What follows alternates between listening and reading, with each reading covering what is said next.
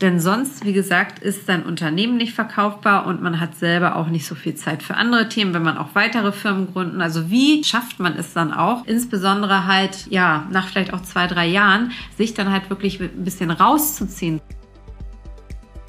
20 Uhr Dubai-Zeit an einem Donnerstagabend. Für mich mal wieder der letzte Abend hier auf einem meiner Dubai-Reisen, wo ich in meinem Hotelzimmer sitze, noch ein bisschen erkältet und jetzt diese Folge aufnehme. Auch wirklich auf besonderen Wunsch von meiner Instagram-Community kam mehrfach die Anfrage, Corinna, mach doch bitte mal genau darüber einen Podcast. Ja, worum geht es jetzt? Und zwar um das Thema, wie du dich als Geschäftsführer, als Unternehmer in deinem eigenen Unternehmen ersetzbar machst. Ja, warum kommt diese Frage überhaupt so häufig? Das hat vielerlei Gründe. Zum einen, natürlich, wenn man sich selbstständig macht, dann hängt eh erstmal alles an einem und irgendwie ist es ja auch immer ein schönes Gefühl, dass wirklich alles an einem hängt und dass ohne einem nichts geht. Aber du verrennst dich natürlich. Du hast halt wirklich keine Zeit mehr für andere Sachen und insbesondere, wenn du auch daran denkst, dein Unternehmen mal verkaufen zu wollen, dann ist es, wenn alles an dir hängt, eigentlich nicht verkaufbar. So, und das ist das, wo viele Unternehmer auch immer zu mir kommen und sagen, Corinna, wie kann ich denn das Unternehmen jetzt so aufsetzen? Ähm, wie kann ich mich denn auch wirklich ersetzbar machen?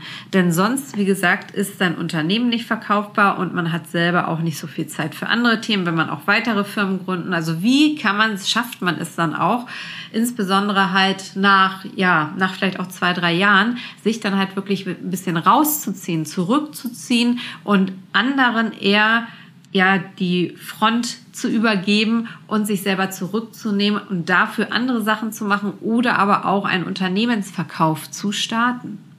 So, was kannst du da machen? Zum einen natürlich alles digitalisieren. Zum einen digitalisiere wirklich deine gesamten Prozesse, so dass ganz, ganz wenig nur noch manuell anfällt. Also das automatisieren, was automati zu automatisieren gilt. Und da meine ich Prozesse zum Beispiel zu deinen Steuerberatern hin oder Accountants, dass halt dort wirklich alles schon automatisiert läuft. Und wenn es nicht ganz automatisiert läuft, aufschreiben und gleich wegdelegieren dann. Das heißt, alle Themen erstmal gucken, was kannst du halt wirklich dann auch weggeben, wenn du sie nicht komplett digitalisieren kannst. Ganz wichtig.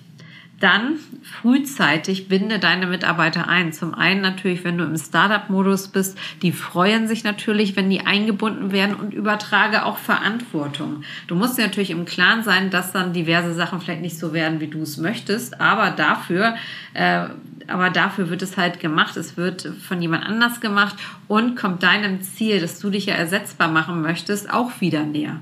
Und es gibt ja tausend Wege nach Rom. Also das heißt, es gibt ja nicht nur den einen Weg. Deswegen binde frühzeitig deine Mitarbeiter halt mit ein und gebe denen nach und nach immer mehr Verantwortung ab, so dass du dann halt immer weniger trägst. So das kann man dann halt sehr gut ähm, ja ausbalancieren. Zuerst unterstützt du deine Kollegen noch ein bisschen und dann gibst du ihnen immer mehr und mehr Verantwortung, gibst den Prokura bis dass sie nachher eigentlich alles alleine entscheiden können und auch das Unternehmen selber führen können. Das ist dann halt immer die beste Lösung.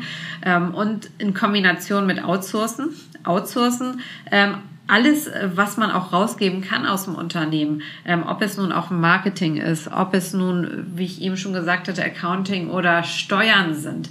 Ähm, wichtige Themen, das könnt ihr outsourcen, da macht ihr euch gar nicht dann irgendwie abhängig ähm, und da müsst ihr auch gar nicht viel übergeben dann. Also da outsourcen ist eine gute Möglichkeit und wichtig, Kunden und Finanzen, habe ich immer gesagt, bleibt bis zum Schluss eigentlich oder bis fast zum Schluss bei einem selber. Kunden kann man halt schon schauen, welche Kunden man langsam übergeben kann.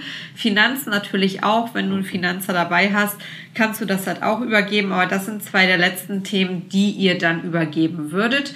Aber alles in allem sind das äh, die Kernbereiche, die du brauchst, um dich halt im Unternehmen ersetzbar zu machen, um andere den Vortritt zu lassen und dann halt entweder halt, dass du halt mehr Zeit hast, dass du weitere Unternehmen gründen kannst oder dass du dann halt auch einen Verkauf von einem Unternehmen anstreben kannst. Und dann kannst du nämlich wunderbar sagen, guck mal, das ist hier mein Management-Team, die handeln das alles und ähm, dann ist es auch verkaufbar. Aber wenn alles an dir hängt, dann ist dein Unternehmen nicht verkaufbar, weil du ein viel zu großes One-Man- oder One-Woman-Risiko bist. Und das will kein Investor eingehen. Deswegen denk einmal drüber nach.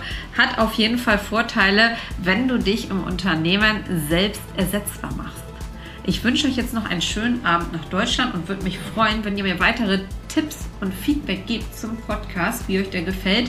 Gerne bei iTunes eine Bewertung hinterlassen und schreibt mir am besten bei Instagram mal, welche Themen ihr auch noch im Podcast hören wollt.